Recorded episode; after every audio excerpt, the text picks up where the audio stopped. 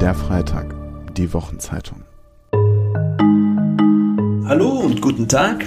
Herzlich willkommen zum Freitag Podcast. Mein Name ist Pepe Egger. Ich bin Redakteur für Wirtschaft und freue mich, dass Sie uns zuhören. Hier im Freitag Podcast hören Sie immer wieder Gespräche zu Themen aus Politik, Kultur, Wirtschaft und Gesellschaft mit interessanten Gästen. Jetzt im Frühjahr geht es dabei wieder einmal um die Literatur. Auch weil die Leipziger Buchmesse, so wie wir sie bisher kannten, in diesem Jahr leider nicht stattfinden kann.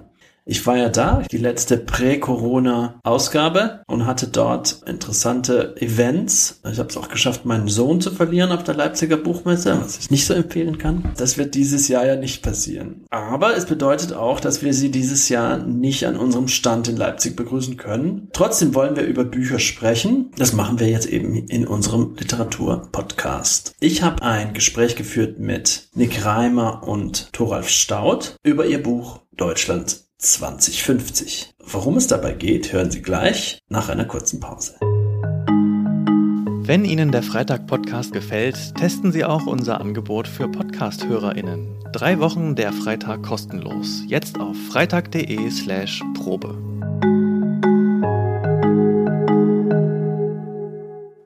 Ich freue mich, heute mit den beiden Autoren eines, wie ich finde, sehr wichtigen Buches sprechen zu können. Und zwar mit Nick Reimer und Thoralf Staud. Danke für die Einladung. Wir können aus bekannten Gründen zwar nicht im selben Raum miteinander sprechen, aber über eine Web-App eben dann doch. Ich freue mich, dass wir jetzt über euer Buch sprechen können. Das heißt Deutschland 2050, wie der Klimawandel unser Leben verändert. Es erscheint am 6. Mai und nur zur Info an unsere Hörerinnen vorab. Heute ist der 23. April. Wir nehmen also auf zwei Wochen bevor das Buch erscheint. Und das heißt, dieser Podcast wird dann auch erst am oder kurz nach dem 6. Mai ausgestrahlt werden. Aber falls inzwischen äh, Dinge passieren, dann können wir die natürlich jetzt noch nicht vorwegnehmen, weil es jetzt heute eben erst der 23. April ist. Ich äh, darf die beiden Autoren kurz vorstellen, bevor wir in Medias Res gehen. Ihr beide, Thoralf Staud, äh, seid beide freie Journalisten und Autoren. Thoralf war Politikredakteur der Zeit Seit 2011 arbeitet er für das Wissenschaftsportal klimafakten.de und 2016 war er einer der Preisträger des Deutschen Reporterpreises. Nick Reimer ist ebenfalls freier Journalist und Autor, war Wirtschaftsredakteur bei der Taz und er hat für den Blog klimalügendetektor.de den Otto Brenner Preis bekommen 2012.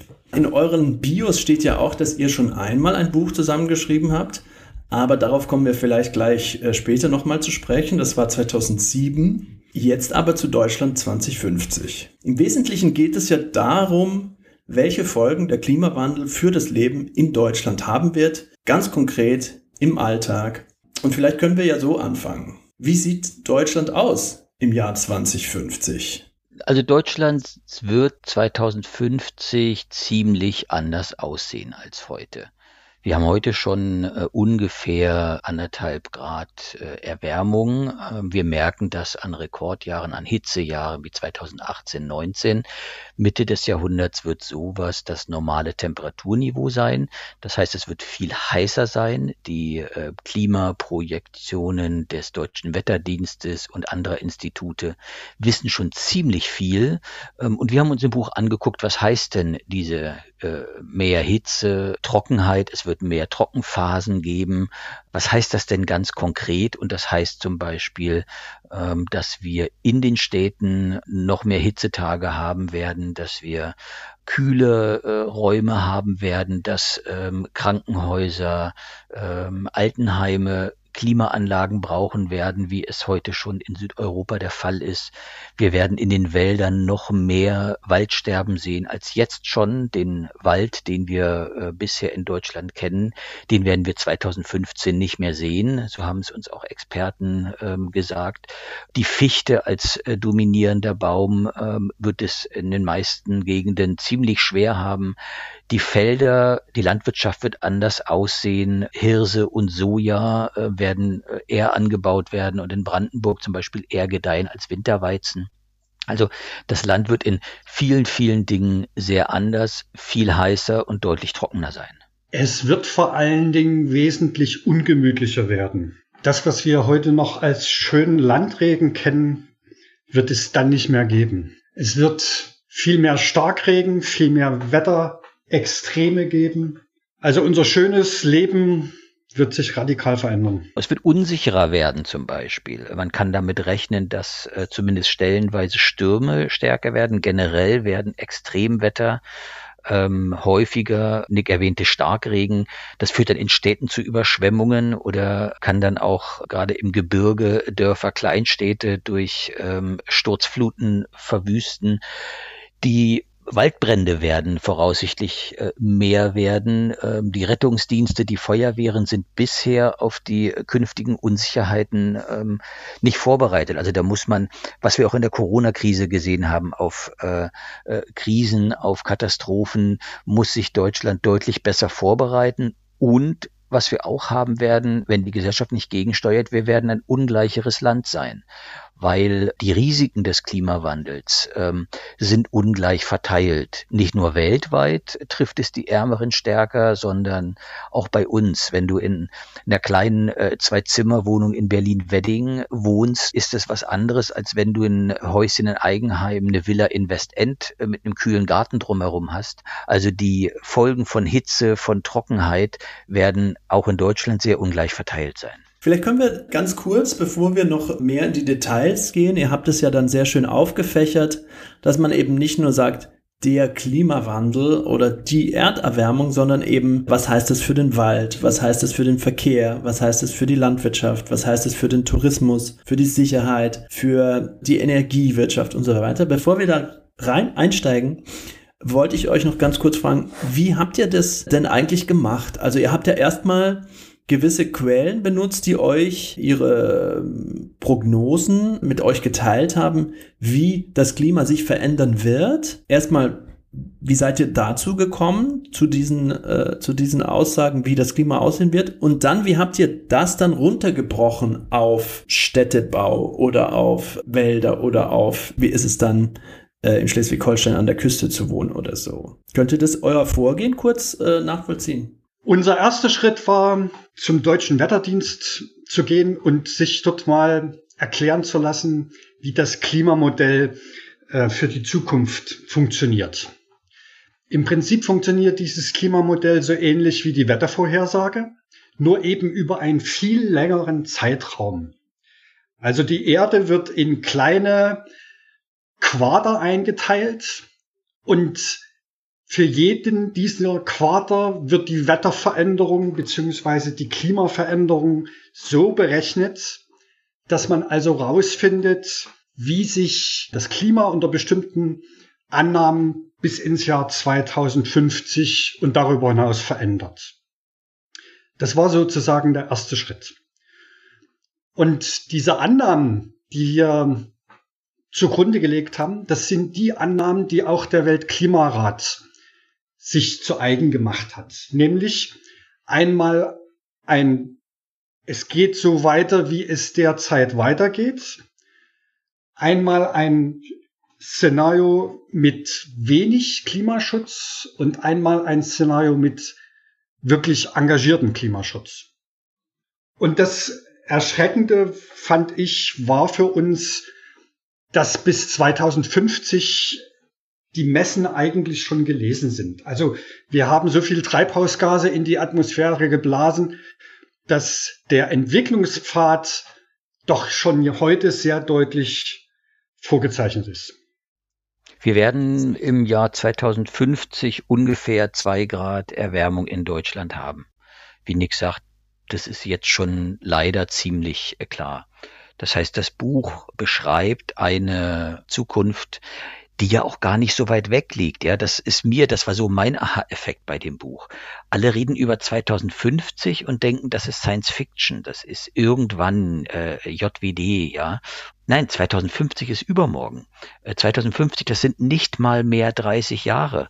Das ist so weit in die Zukunft wie 1990 in der Vergangenheit liegt. Und 1990, auch wenn es nicht alle äh, erlebt haben, ja, das war das Jahr der Wiedervereinigung. Helmut Kohl war äh, Kanzler.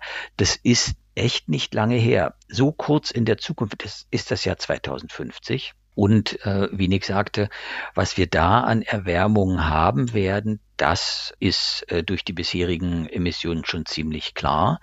Ähm, was wir im Buch beschreiben, war deshalb, danach hattest du ja gefragt, wie sind wir vorgegangen, ist das Ausbuchstabieren der vorliegenden wissenschaftlichen Erkenntnisse, also diese Klimaprojektion, wie äh, wird die Temperatur, wie werden sich wahrscheinlich Niederschlagsmuster verändern, das steht in den Fachpublikationen, in den wissenschaftlichen Reports, steht das seit ein paar Jahren. Die Klimamodelle sind erheblich besser geworden, ähm, so wie die Wettermodelle äh, heute besser sind als vor 20 Jahren. Sie sind heute auf eine Woche so verlässlich, äh, wie sie vor 20 Jahren für übermorgen waren, so sind auch die Klimamodelle viel präziser geworden und man kann eben tatsächlich schon sehr genau wissen, wie heiß, wie trocken es 2050 wird. Und wir sind dann mit diesen wissenschaftlichen Ergebnissen, mit den abstrakten Ergebnissen der Klimamodelle losgegangen, zum Beispiel zum äh, Landesforst Brandenburg. Die Vizechefin des Landesforst Brandenburgs habe ich am Rande einer wissenschaftlichen Konferenz beiseite genommen und gefragt,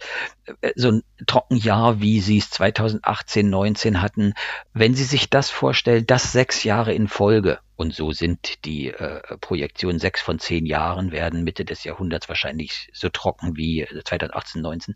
Was heißt denn sechs Jahre in Folge eine Trockenheit für Ihren Wald? Da zögerte sie kurz, weil sie so genau, sie kennt natürlich die Projektionen, sie kennt die Wissenschaft, aber wir haben öfter gemerkt, was das wirklich praktisch bedeutet, darüber nachgedacht. Äh, das ist oft noch nicht gemacht worden und nach kurzem Zögern sagte der Herr Staud, dann haben wir keine Fichte mehr. Und sozusagen so sind wir vorgegangen. Wir haben die abstrakten ähm, Zahlen genommen, die Ergebnisse der Klimamodelle und sind zu Stadtplanern, zu Forstwirten, zu Landwirten, zu Küstenwissenschaftlern gegangen und haben gesagt, was heißt das denn zu Wirtschaftsleuten, zu Ärzten? Ähm, was heißt das denn ganz praktisch? Und genau, das haben wir dann auf den 380 Seiten aufgeschrieben. Was ist denn das, was euch jetzt am meisten überrascht hat? Ihr beschäftigt euch mit Klimaforschung und Klimawandel schon seit langem, aber war da was dabei, was ihr selber noch gar nicht am Schirm hattet oder wo ihr dachtet, ups, das ist ja eine dicke Nummer. Vielleicht wäre es gut, wenn da mehr Leute drüber reden, und zwar jetzt schon und nicht erst 2049. Also für mich war diese Bremsspur erschreckend und neu. Es ist tatsächlich so, dass bis 2050 so ziemlich alle Messen schon gesungen sind. Selbst wenn wir jetzt anfangen würden, alle Kohlekraftwerke abzuschalten. Es wird in Ostbrandenburg dann kein Wald mehr geben. Also zumindest nicht den alten, schönen Buchenwald, in den ich am Wochenende sehr gerne gehe. Und mit diesem Wissen und mit diesem Bewusstsein sieht man diesen Wald plötzlich auch anders. Man sieht nämlich plötzlich, dass von drei Bäumen nur noch einer gesund ist. Und wenn man sich jetzt ausmalt, nach drei Trockenjahren, wie dieser Wald nach fünf oder sechs Trockenjahren aussieht, ja, dann äh, kommt man schon ins Grübeln und fast schon auch ins Weinen. Genau, daraus ist ja dann die Schlussfolgerung, das Jahr 2050 oder wie Deutschland 2050 aussieht, steht schon ziemlich fest. Was wir noch in der Hand haben, ist, wie es danach weitergeht. Sozusagen, ob es noch extremer wird, ob die Folgen noch schlimmer werden. Das ist auch der Subtext des Buches. Das Deutschland, was wir beschreiben, das ist nicht vermeidbar, da muss man sich anpassen. Aber wenn man die Veränderungen auf dieses Deutschland 2050 beschränken will, dann muss man jetzt ernsthaft endlich in die Puschen kommen und mit einem richtigen starken Klimaschutz anfangen. Wenn wir das nicht haben, dann werden die Veränderungen noch viel extremer, noch viel stärker werden. Und was sozusagen mein, äh, mein Aha-Effekt war, war so ein bisschen das Gefühl, ja, so in äh, Deutschland, gerade in Norddeutschland, denkst du so irgendwie im Winter, ach, wann wird's wieder Sommer, wann kann ich wieder draußen sitzen? Wenn du einen milden Frühlingstag im März schon hast, freust du dich. Also sozusagen Wärme ist ja für uns eher positiv besetzt. Wir werden aber 2050, wir kriegen künftig, wir haben uns eingebrockt, nicht nur Wärme, wir haben uns richtig krasse Hitze eingebrockt. Und was das bedeutet, dass du dann irgendwie in deinem Dachgeschoss sitzt und irgendwie trotz Lüften das Dachgeschoss nicht mehr kalt kriegst in der Hitzewelle, dass gerade ältere Leute unter Hitze ja schon heute extrem leiden und dann in Hitzejahren äh, voraussichtlich zu Tausenden sterben werden, dass es Hitzewellen, die stillen Extremwetter sind, die man nicht auf dem Schirm hat und äh, zumindest in Deutschland die Extremwetter sind, die die meisten Todesopfer fordern, schon bisher gefordert haben. Die Hitzewelle 2003 hat äh, schätzungsweise 7000 Todesopfer äh, in Deutschland gefordert. Ähm, sozusagen dieser stille Hitzetod, das war das, wo ich dachte, wow, das ist krass. Ich habe mich nämlich auch gefragt, was euer Impuls war, dieses Buch zu schreiben. Ihr buchstabiert ja jetzt aus, möglichst konkret, was für Auswirkungen der Klimawandel haben wird. Und dann sagt ihr, aber noch haben wir es in der Hand, ob die Veränderungen beherrschbar bleiben. Das heißt, der Großteil des Buches beschreibt im Grunde die Folgen einer Erwärmung um rund zwei Grad. Genau. Jetzt sagt ihr aber, auch wenn wir jetzt morgen anfangen würden, unsere Emissionen krass runterzufahren, dann könnten wir das trotzdem nicht aufhalten, was ihr hier beschreibt. Also was heißt denn beherrschbar? Es gibt Kippelemente im Klimasystem. Und wenn wir diese Kippelemente in Gang setzen, dann ist egal, ob die Menschheit irgendwann mal auf Null Emissionen runtergeht oder nicht, wenn diese Kippelemente in Gang gesetzt sind, dann steigt der Meeresspiegel viele Jahrhunderte lang an. Und zwar nicht um Zentimeter, sondern um Meter. Also ein Beispiel. Das Grönlandeis. Grönland ist 3000 Meter dick mit Eis bedeckt. Und in 3000 Meter Höhe ist es natürlich wesentlich kälter als unten sozusagen am Fuß dieses Eises. Wenn jetzt dieser Eisblock anfängt abzutauen, dann taut er von oben nach unten in immer wärmere Schichten. Du kannst das nicht mehr ändern, du kannst es nicht mehr anhalten, das kann man nicht mehr aufhalten. Wenn das Grönlandeis schmilzt, steigt alleine deshalb der Meeresspiegel um sieben Meter an. Und jetzt kann man sich vorstellen, ja, man kann ein bisschen die Deiche erhöhen, aber du wirst weltweit um sieben Meter nicht Land eindeichen können. Das ist einfach unmöglich. Aber die Frage ist doch jetzt, haben wir das noch in der Hand, äh, zu verhindern, dass das Grönlandeis abschmilzt oder nicht? Das haben wir in der Tat noch in der Hand. Wir haben noch in der Hand, diese Kippelemente anzuhalten. Aber, und das ist das Gefährliche, und in diesem Jahr kommt ja der nächste Weltklimabericht, die Wissenschaft sagt, wir sind exakt unmittelbar davor, dass diese Kippelemente uns aus den Händen gleiten. Und dann haben wir es leider eben gar nicht mehr in der Hand.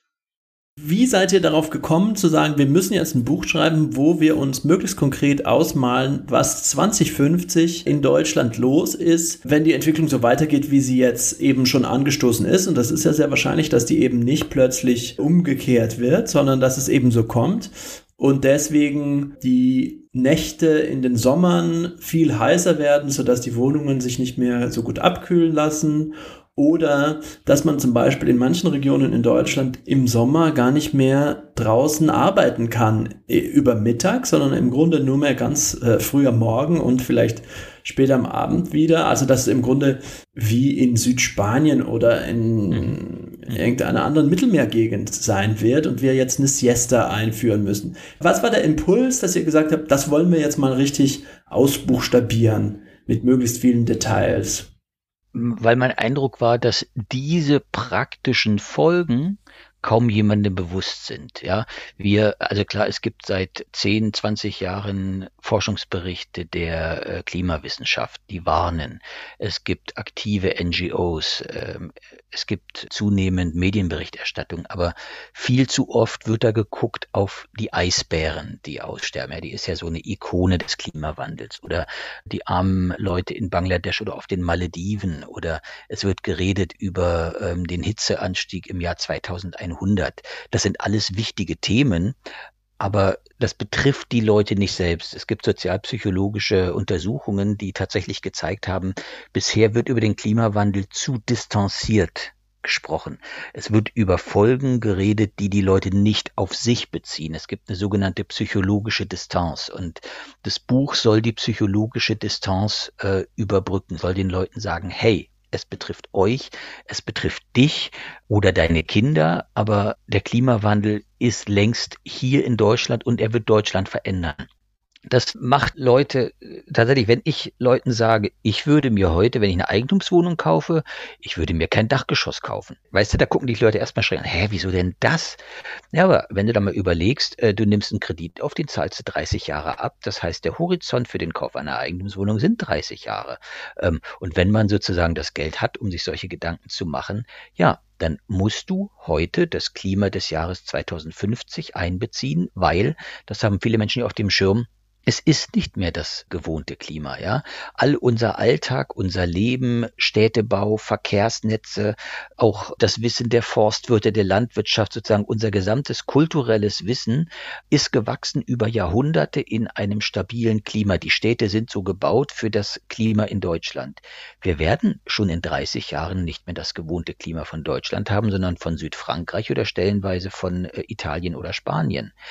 Was das bedeutet, ist in den ähm, äh, konkreten Auswirkungen, glaube ich, tatsächlich zu wenig bekannt. Und am Ende hatten wir 500 Seiten geschrieben. Also es hätte noch viel mehr zu erzählen gegeben darüber, was uns hier in Deutschland erwartet und worauf man sich vorbereiten muss. Also ein wesentlicher Impuls, dieses Buch zu schreiben, war, wir haben ja schon zusammen ein Buch geschrieben, 2007, ja. Wir Klimaretter. So ist die Wende noch zu schaffen. Wir haben uns damals angeguckt, was es für klimafreundliche Alternativen zu unserem CO2-intensiven Leben gibt.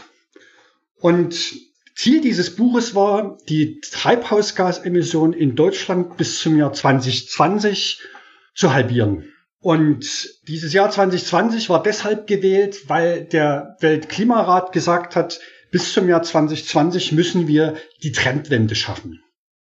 Und jetzt haben wir uns gefragt, na ja, wenn wir die Trendwende nicht geschafft haben, was heißt das denn? Was kommt denn auf uns zu? Also es war für uns sozusagen folgerichtig, dieses Buch zu schreiben. Aber glaubt ihr denn, dass es daran gescheitert ist? Also im Grunde, ihr habt 2007 ein Buch geschrieben, Wir Klimaretter, so ist die Wende noch zu schaffen. Und da habt ihr versucht, auch wieder möglichst konkret zu gucken, was würde denn helfen? Was ist schon verfügbar? Was könnte man tun, um Treibhausgase zu reduzieren. Ist es denn daran gescheitert, dass damals die Leute das nicht konkret genug vor Augen hatten, dass sie sich nicht vorstellen konnten, was das bedeutet, wenn sie heute so handeln und dann 30 Jahre später die Folgen erst präsentiert bekommen? Oder woran, woran ist es gescheitert? Das ist sicherlich nicht der einzige Grund, aber nach meiner Wahrnehmung tatsächlich auch ein Grund. Ein bisschen ist ja geschafft, aber bei weitem nicht genug. 35 bis 40 Prozent Reduzierung ähm, sind in den letzten 30 Jahren geschafft worden. Aber wenn man unser Buch äh, von heute nimmt und dadurch blättert, das ist schon bitter. Wie viel schon 2007 die Wissenschaft, auch die Technik ähm, sozusagen wusste und es offen lag, was getan werden muss. Davon war vieles im politischen Raum auch bekannt, aber wurde nicht durchgesetzt, weil es das wäre meine These, auch weil es ähm, nicht genug öffentlichen Druck gab. Der große Unterschied, äh, den wir, glaube ich, in den letzten fünf Jahren gesehen haben, sind die Fridays for Future und Extinction Rebellion. Also tatsächlich eine zugespitzte, drastische, ähm, ultimative Forderung tut jetzt endlich was von einer neuen Generation, die anders die Mobilisierung macht als die klassischen Umweltverbände. Aber genauso beigetragen zu dieser Bewegung hat, glaube ich, auch haben die Extremjahre 2018, 19 oder wenn man 17 noch dazu nimmt, 2017 gab es Starkregen, also viel Niederschläge, 2018 ein extremes äh, Hitze- und Dürrejahr, 2019 auch. Diese Erfahrung, hey, es betrifft mich, auf dem Rhein konnten weniger Schiffe fahren, BASF in Ludwigshafen musste die Produktion drosseln, ähm, in Seen ist der Wasserspiegel krass gesunken, es gab nicht mehr genug Wasser für alle, es sind zum Teil äh, Flüsse Flussarme ausgetrocknet. Also die Erfahrung der Jahre 2018 und 19, es betrifft uns. Der Klimawandel ist da. Der, glaube ich, hat in der öffentlichen Wahrnehmung einiges verändert. Und genau dies versucht auch das Buch, das zu beschreiben, der Klimawandel ist da, er ist hier und das eben konkret zu tun und nicht durch irgendwelche Zahlen, sowas wie 1,85 Grad im Durchschnitt und so. Darunter kann sich ja keiner was vorstellen. Ihr schreibt ja jetzt also zum Beispiel über die Folgen von Hitzewellen, über Dürre und so weiter. Und jetzt gibt es ja einerseits Leute, die sagen, naja, dann wird es in Deutschland halt ein bisschen wärmer, ist doch gut, bisschen mehr mediterranes Klima.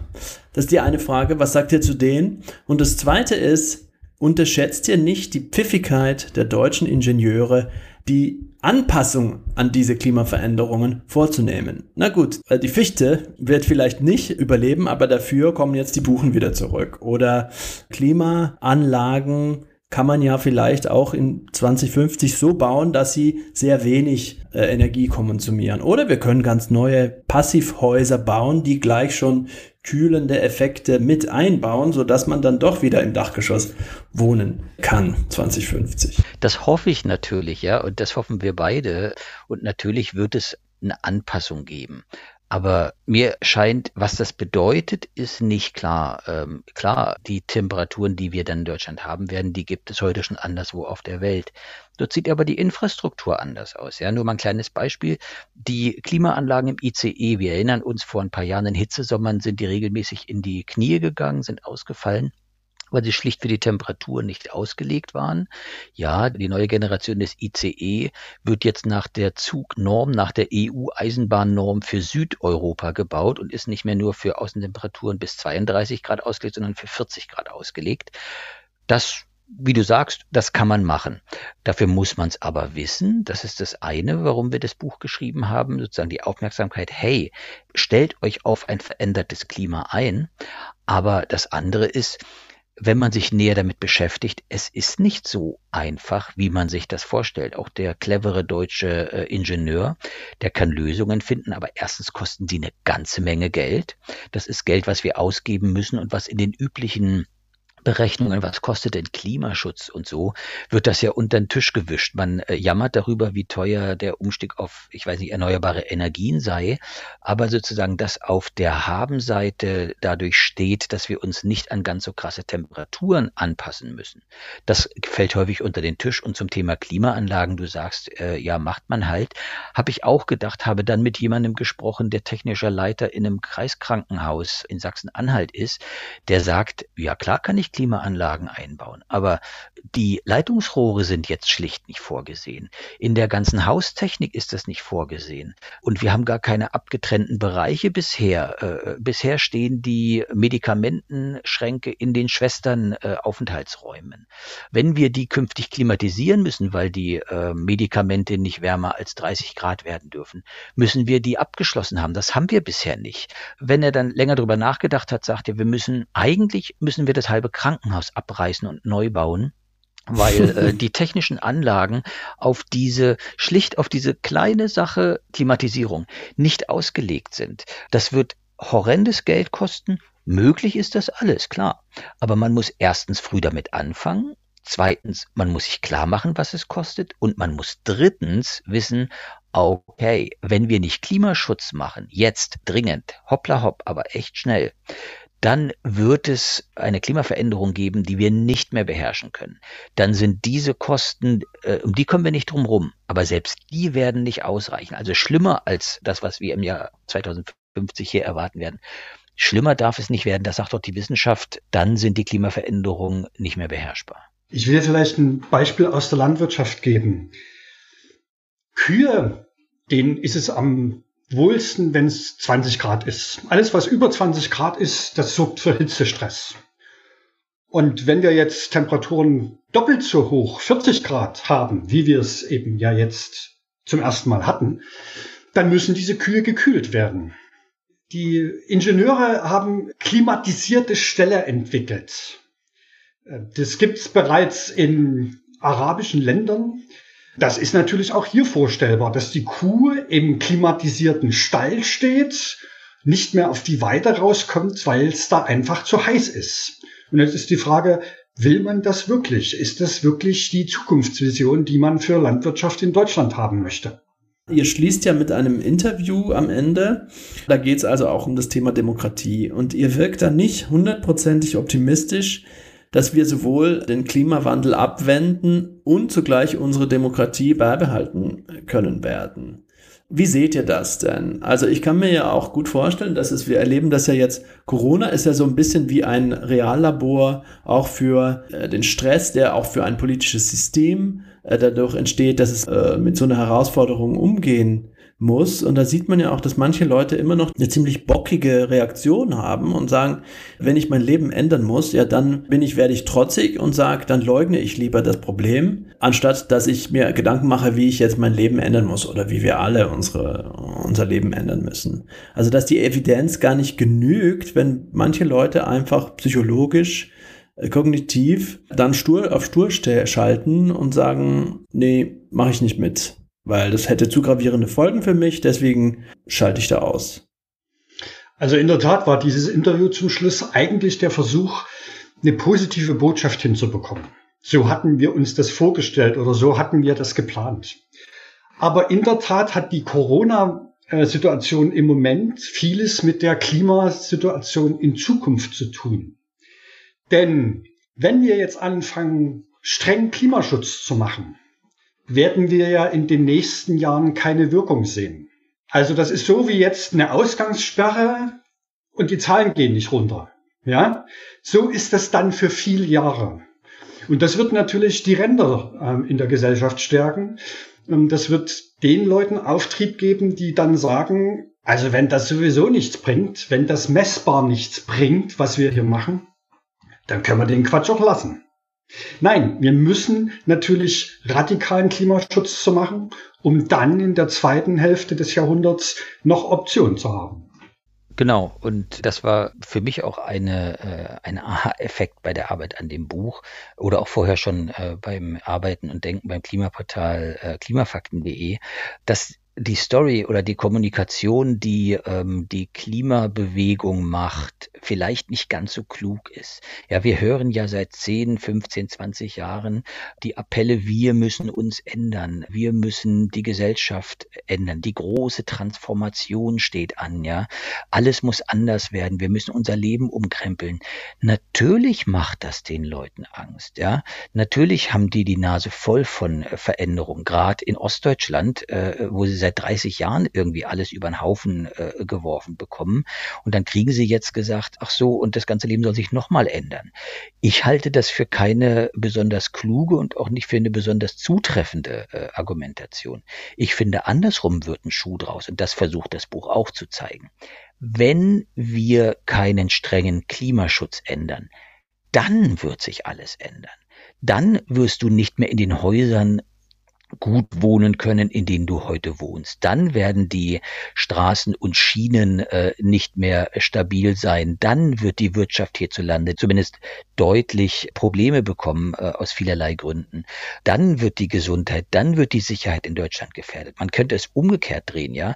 Klimaschutz, strenger Klimaschutz führt dazu und ist die Voraussetzung dafür, dass das Leben in Deutschland noch ein bisschen berechenbar und halbwegs äh, beherrschbar bleibt. Ein bisschen zugespitzt und ein Spruch von äh, Konservativen gedreht. Klimaschutz könnte man sagen, ist Heimatschutz. Ja, wenn du ein stabiles Leben, ein halbwegs stabiles Leben in Deutschland dir sichern willst, dann musst du Klimaschutz machen. Wenn du das nicht willst, dann wird sich hier so viel ändern, dass äh, das Land nicht wiederzuerkennen ist. Das sozusagen war eine Lehre für mich aus dem Buch und wäre auch vielleicht eine Motivation zu Klimaschutz, wenn man es mal so rum betrachtet. Ja, danke vielmals an euch beide für das Gespräch. Danke an Benjamin Knödler für die Technik und viel Erfolg mit eurem Buch. Dankeschön. Ja, vielen Dank für das Gespräch.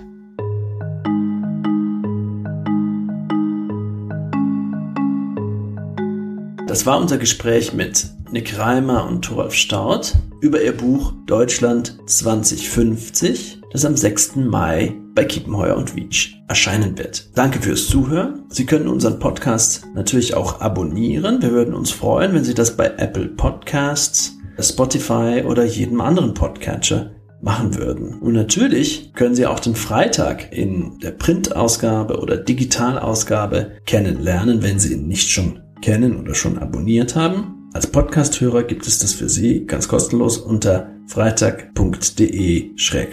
freitag.de-probe. Auf Wiedersehen, bis bald.